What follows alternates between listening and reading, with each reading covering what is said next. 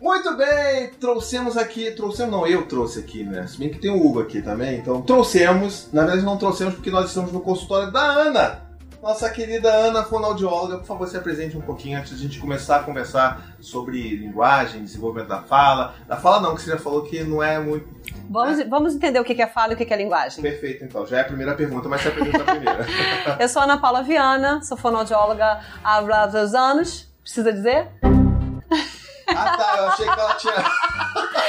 eu tô assim, cara, acho que é um teste da fonoaudióloga. Há quase 20 anos eu sou fonoaudióloga. Trabalho com desenvolvimento infantil. Então, hoje eu recebo no meu consultório normalmente crianças com atraso de linguagem, questões relacionadas à fala, questões, algumas crianças com síndrome, com dificuldade da comunicação e do desenvolvimento de uma forma geral. Então, vamos começar então com essa primeira diferenciação entre o que é linguagem e o que é fala. Ajuda a gente aí. Bom, de uma forma bem assim. É didática, uhum. fala tem a ver com articulação, com a produção das palavras, com, com o movimento que você precisa fazer com os órgãos, que a gente chama órgãos fonoarticulatórios boca, língua, os músculos da face responsáveis por é, articular as palavras.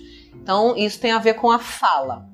Linguagem tem a ver com o que você diz. É, tem a ver com pensamento, com ah, organização é, do raciocínio lógico, com sequência, com a narrativa, tem a ver com o vocabulário que você usa. Então, muitas crianças podem ter a linguagem perfeita, porém a articulação, a fala comprometidas e muitas vezes ao contrário, elas não têm nenhuma questão é, articulatória, fonética, fonológica, é, músculos é, com anatomia e com função ok, mas o conteúdo, o que elas dizem, pode estar comprometido por vários ramos. Aí a gente tem os subníveis de linguagem, que aí realmente vou te poupar.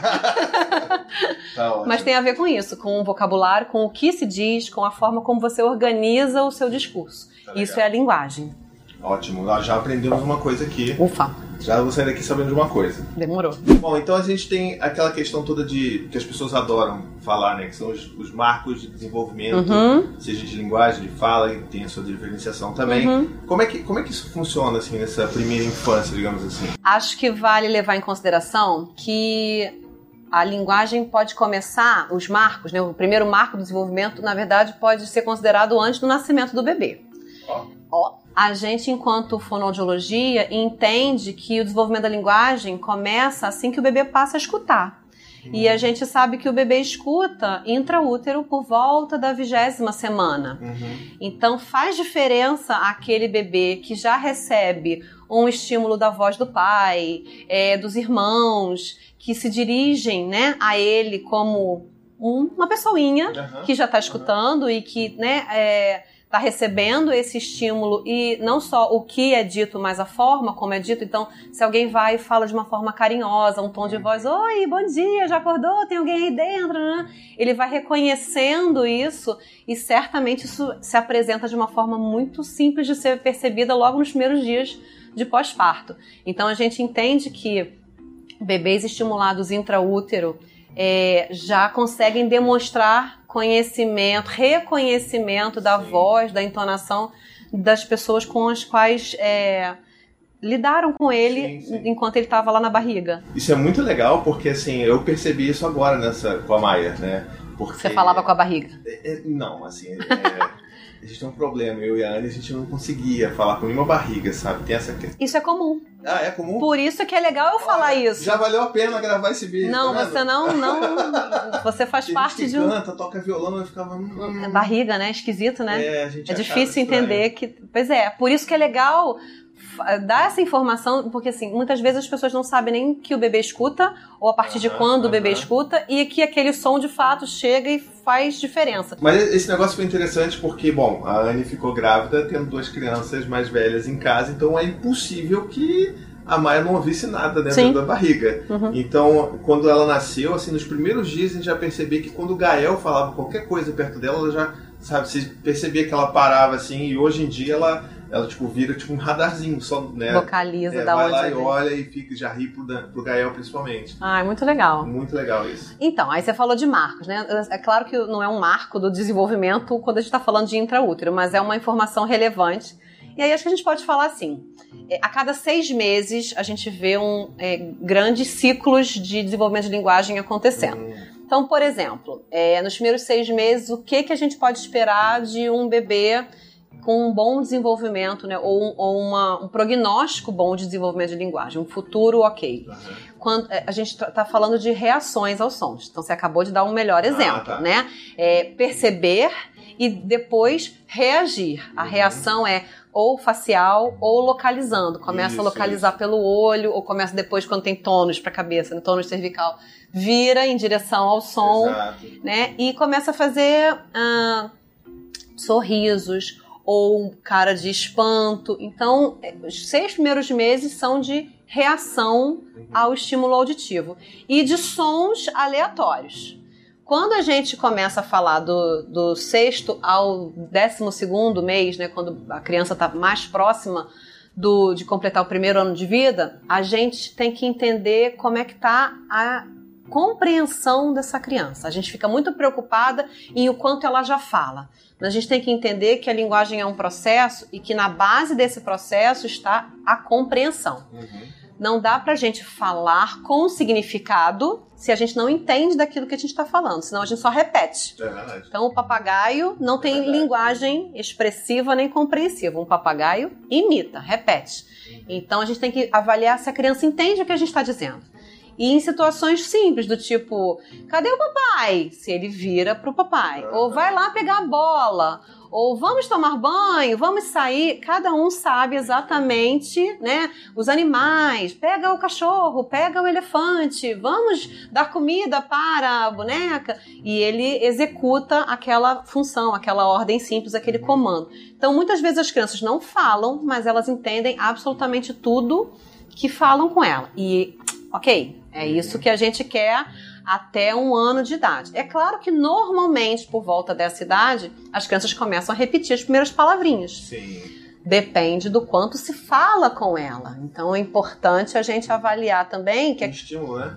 A criança não brota linguagem, não brota fala, se não tem ninguém ouvindo e falando e conversando e dialogando. Uhum. Então, por volta de um aninho, a gente espera palavras isoladas. É, tem crianças que já juntam palavras com o aninho, tem crianças que ainda não, mas é importante que ela entenda e comece a usar de alguma forma a, esse equipamento verbal, ah. né? Que ela é, se use do, do da voz para se comunicar, ao invés de só apontar ou levar o adulto para aquilo que ele quer ou aquilo que a gente toma cuidado de muitos adultos uh, lerem, identificarem, conhecerem tanto as crianças que a criança faz um, um pequena menção. Eu já sei que ele tá com sede, pá, pá, pá, pega a água e bota na coisa, e aí você fala, poxa, a criança né, é esperta. Pra que, que eu vou falar, mamãe, por favor, me dá um copo d'água? Se é só dar uma mexidinha de olho, a minha mãe já me conhece super bem, já sabe que eu quero água, vai lá, pega água, entrega na minha tá cômodo, tá uma delícia. Uhum. Vamos continuar assim que está funcionando. Então a gente muitas vezes entende o que a criança quer e resolve por ela sem uh, oferecer a oportunidade dela se expressar.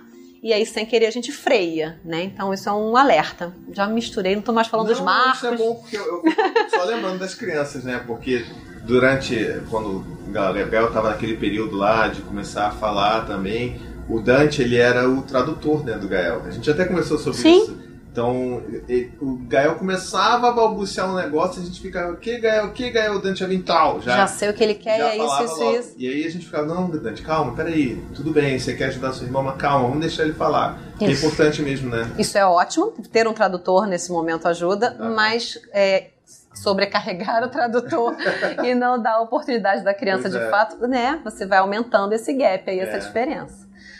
Por volta de um ano e meio, as crianças já devem ser capazes de juntar pequenas, é, é, duas palavras ou três palavras e formar pequenas frases, ainda sem conectivos. Então é assim, mamãe, aga, é, au, au, Gandhi, ou ah, tá. coisinhas tá. assim. E aí é uma, uma palavra frase ou pequenas palavras que formam uma frase inteira. E aí, por volta de dois anos, espera-se que a criança tenha prioritariamente a linguagem verbal do que a linguagem não verbal. Tá. Então a gente começa a mudar a, a, a, frequência, né, a intensidade da forma como a criança se comunica. Se muitas vezes antes a criança aponta e fala esse, e aí você entende, ah, esse você quer o livro do peixe, então a criança fala um pouquinho, e aí ela aponta e ela olha e você já conhece. Uhum. Com dois anos, dois anos e meio, isso já tem que estar tá bem diferente. Ah. Ela já tem que estar tá apta para falar, é, papai, quer Ivo, peixe. Uhum. Mesmo que a articulação, a fala não esteja ok, não é para estar mesmo, a, o, o, conteúdo, a mensagem já tem mais elementos, né? É, eu acho que a chave é, é que eu estou aprendendo muito agora, a chave é você saber diferenciar realmente essa questão da fala com a linguagem, né? Porque muita gente acha, não, com dois anos já tem que estar falando bem aí, construindo frases, pequenas histórias, e não necessariamente, a gente tem que observar tam, principalmente também a, a linguagem dela, Exatamente. Né? o raciocínio, a, né? a conexão de ideias e tudo mais. Exatamente, Ótimo. é por aí. É, então assim, a gente consegue entender quando a criança está é, com desenvolvimento de linguagem ok, quando ela consegue se expressar verbalmente, mesmo que faltando sons, faltando uhum. fonemas, uhum. faltando pequenos elementos, mas que o conjunto da obra faz sentido. Ah, Ele já tenta fazer pequenas narrativas. É claro que vai falar, amanhã eu fazia faz parte, né? O desenvolvimento é esse mesmo. Mas é interessante que, que é, você consiga perceber que o vocabulário está aumentando. Uma coisa legal é quando a gente percebe que a criança está falando uma coisa e a gente não entende. Uhum. E aí depois a gente entende. Ah, nossa, eu não sabia que ela sabia falar essa palavra. E isso aconteceu. É. Ou seja, a criança está com um radar tão atento e que ela já traz vocabulário novo para casa. Uhum. Não necessariamente mais pai e mãe são os responsáveis por alimentar 100% isso. do vocabulário. Então, quando você espanta, você fala, nossa, onde é que ela aprendeu essa palavra? Exato, não, não. É onde é que ele ouviu isso, cara? É. Onde é que você ouviu isso, Dante? É mó barato, é uma delícia, isso é, é ótimo sinal. Então, assim, é, às vezes a pronúncia, né, a articulação não tá tão perfeita e aí demora um pouco para você entender, porque você, adulto, vai buscar no seu inventário de palavras, naquilo que você sabe que ele sabe. Mas não necessariamente Caraca, mais ele sabe só o que você sabe que ele sabe. É, não, é muito isso. Você vai lá, tipo, peraí, qual é o diretório Dante? O diretório Gael, né? Exatamente. É, tipo, dessa, dessa, dessa, dessa, Abre a sabe. pastinha, saca aí a pastinha. Já era. Buzz Lightyear. É. Ao infinito e além. É. é. o que a gente quer, né? É o que a gente espera. Então isso é um sinal bem legal que, por volta de dois anos e meio a três anos, é o boom. E aí, com quatro anos, a literatura mais recente, quatro anos e meio, vamos dar assim, né? Ah a literatura é, atual diz que as crianças é, são aptas a falar todos os fonemas do português. Então, assim, se eu coloco há um limite máximo até quando as crianças têm que estar tá falando tudo certinho. Quatro anos e meio é um bom prazo. Assim, organicamente, fisiologicamente, funcionalmente, elas estão. Se, se, veio, se veio tudo bem. Então, assim, se mamou no peito, se comeu comida sólida, se não tem nenhuma questão auditiva, porque a gente acaba falando muitas vezes o que a gente. Muitas vezes não. A gente fala aquilo que a gente ouve. Se a gente ouve mais ou menos, talvez a gente fale mais ou menos uhum. também. Então, se todos os checklists for ok, quatro anos e meio é um bom limite para a gente estar tá esperando uma criança apta, desenrolada, fluente uhum. na sua língua materna. E aí, por volta dessa idade, assim, por volta de três anos e meio, quatro anos, uma coisa muito legal que vale a pena marcar é a presença constante, assim, muito frequente do que a gente chama de gagueira fisiológica. É comum nesse momento as crianças que não gaguejavam, que estavam. Comecei a falar super rápido. Com um aninho falava as primeiras palavrinhas, com dois anos falava tudo, com três anos começou a é porque, porque, porque, porque, porque, porque eu fui ontem lá na festinha e aí eu vi, eu vi, eu vi, eu vi, eu, eu vi, eu vi, eu vi o Homem-Aranha que apareceu lá. E é super comum. Uhum. Por quê? Vou usar esse seu exemplo do diretório. Uhum. É, a, a, pastinha lá, João, dentro da pastinha João tinham é, 15 pastas, as pastas animais, as pastas meios de transporte, as pastas cores, as pastas alimentos, sei lá. Uhum. E dentro da pasta é, roupa, uh, o que se referia a calçado chamava sapato. Então, antes, qualquer coisa que ele falava, ah, porque pega o seu sapato. É o sapato, o sapato do João, esse é o meu sapato. E com três anos e meio, com quatro anos, a gente já sabe que a criança é, considera sapato, chinelo, crocs, galocha, tamanco, sandália, rasteirinha, chuteira. E assim, aumenta muito rápido o vocabulário. Só que a velocidade de acesso a esse vocabulário não está ainda compatível, muitas vezes. Não há fluência, não há. É, ainda está treinando, né? Está aquecendo os motores. Uhum. Então, muitas vezes, ele quer falar da chuteira, mas ele porque tá lá. Tá tentando achar, né? Sabe a ampulhetinha rodando assim do computador? Não é assim aquela internet 5G ainda, sabe? E aí isso vai acontecer um monte de vezes, um monte de vezes ao dia, em diversas situações. Isso pode acontecer uma semana mega blaster super. Aí passa. Uhum. Aí daqui a pouco volta. Aí daqui a pouco passa. E aí não, não, passa, não volta mais. E aí passou. Ou então passa dois, três meses, vem outra fonte. Então isso é muito inconstante e é, frequente nessa fase. Três anos e meio, quatro anos, quatro anos e meio, porque é um do vocabulário. O que, que a gente faz nesse momento que a criança está? O que, que a gente faz? A gente espera. A gente não faz nada. É, né? Exatamente. Nossa, eu fiquei preocupado, que eu não estava esperando uma coisa. Eu fiquei, meu Deus, eu não estava esperando uma tomadinha aqui. Ah, rápido a prova. Olha a lição, tá esperto? A gente não faz nada. A gente faz cara de caneca. A gente faz exatamente isso aí e tenta não adiantar, não antecipar, não completar a palavra, a frase, o pensamento da criança e jamais chamar a atenção dela como: "Nossa, fala, termina de falar, tá gaguejando" vai menino, ou enfim, qualquer tipo de repreensão, porque assim, ele não tem a menor consciência do que ele, da forma como ele está falando. Se ele está levando um segundo ou cinco, ele não tem a menor, ele acha que ele está enfim, tá normal. É, né? E aí, se você repreende, você chama atenção para algo que não era um problema. E aí, eventualmente, aquilo passa a ser um problema. Uhum. Então, quem eventualmente gaguejaria e assim, uf, passou e foi, vida que segue, às vezes a gente encara crianças que chegam aqui no consultório com a gagueira problema, a gagueira é, é, alteração, uhum. muitas vezes por sinalização inadequada de família, de profissional de saúde, de profissional escolar. Então, assim, é uma orientação que vale para a professora, vale para a vovó, vale para o tio, vale para o pai. Tem que, ter, tem que pensar azul, tem que esperar, uhum. tem que fazer cara de paisagem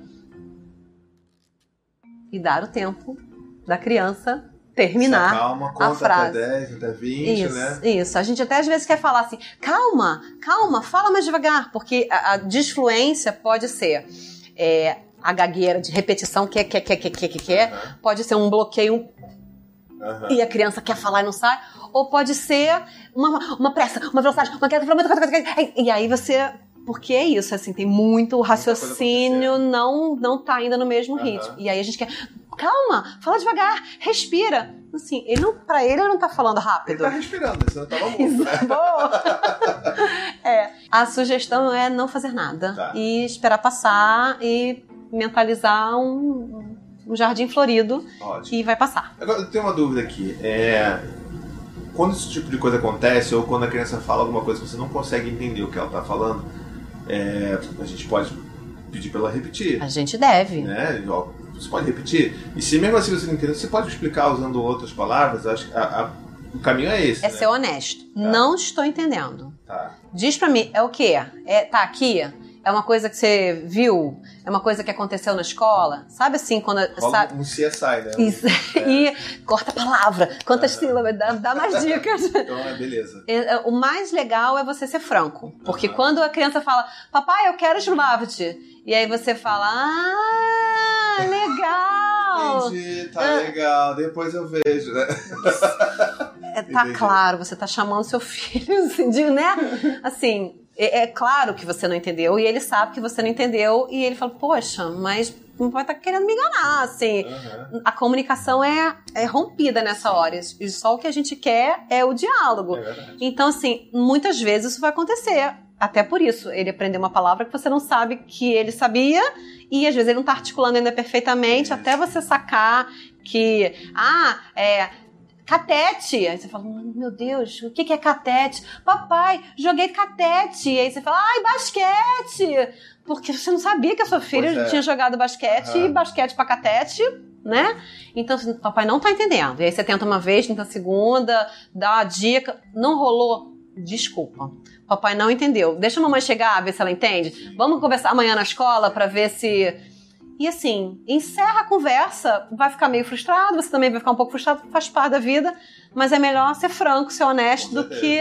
Ah, e às vezes ele tá pedindo uma coisa e você faz assim e a resposta não é compatível. do que ele tá esperando. Porque né? você, ele pediu para você fazer alguma coisa, é, ou pegar é. alguma coisa, falar alguma coisa e você fez. Ah, péssimo. É então. Verdade. Seja honesto, mesmo que você, no final das contas, não consiga entender. Faz parte, não, acontece. Acho que é isso aí mesmo. Bom, Ana, eu acho que a gente já tá falando bastante aqui. Já deu um vídeo grande pra caramba aqui. Então vamos, vamos parar esse aqui. Tá. A gente volta. Você volta depois pra gente fazer um outro vídeo. Que na verdade a gente vai gravar agora. Né? a magia da internet não existe. A gente não vai trocar de roupa mesmo, né? Então. Ah, tá bom. Ufa, ainda bem. Não, não trouxe. especial assim, muda, muda a roupa, né? Tá bom. Mas, Ana, muito obrigado.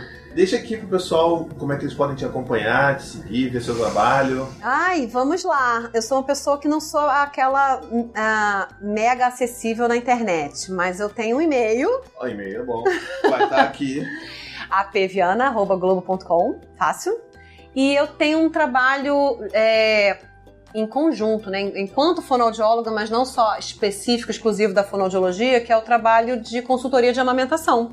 Hum. Uma coisa legal de falar é que por que, que o fonoaudiólogo trabalha com amamentação? Porque a amamentação é fonoaudiologia em prevenção primária. Olha. A gente entende que bebês que mamam no peito bastante, enfim, de forma saudável, legal, dificilmente vão parar aqui no meu consultório. Tem chances menores disso acontecer porque eles provavelmente vão ter mais chances de comer melhor, de respirar melhor, desenvolver fala e linguagem melhores. Então, os níveis de intervenção fonoaudiológica é, diminuem bastante em bebês bem amamentados. Então, é, é interesse de prevenção primária trabalhar com o aleitamento materno. E aí eu tenho um grupo com, são, sou eu e outras duas fonoaudiólogas e a gente faz o Família Coruja, que é um trabalho de suporte domiciliar à amamentação aqui no Rio de Janeiro. E aí a gente tá, o Família Coruja RJ tá no Facebook, tá no Instagram, Pronto. tem famíliacoruja.com, aí é fácil de me achar. Os arroba tudo aí. Os arroba tudo demorou. Família Coruja, vocês encontram a gente. Ótimo, perfeito. Ana, obrigado por ter vindo. Por ter deixado eu vir aqui. Obrigada por você ter vindo. Então, se você gostou desse vídeo, já comenta aqui, fala, quero mais Ana, porque a gente pode voltar, gravar mais com ela, tirar mais dúvidas. Essa questão da amamentação com linguagem, eu já acho que é é um Outro vídeo. só, né, cara? Então, se você quiser esse vídeo, comenta aqui que a gente tenta gravar aqui de novo com ela, tá bom? Um beijo, até a próxima e tchau, tchau. To the 25 senators who just voted against U.S. veterans and their families, you flip flopped, voted no on the Honoring Our Pact Act. You know it provides medical help to vets, makes amends to veteran families who lost children to recklessness. You voted yes just days ago. Why the flip flop? Don't put politics ahead of vets and their families. To everyone listening, contact your United States senators today. Demand they vote yes. Make the Honoring Our Pact Act law now. Paid for by SO.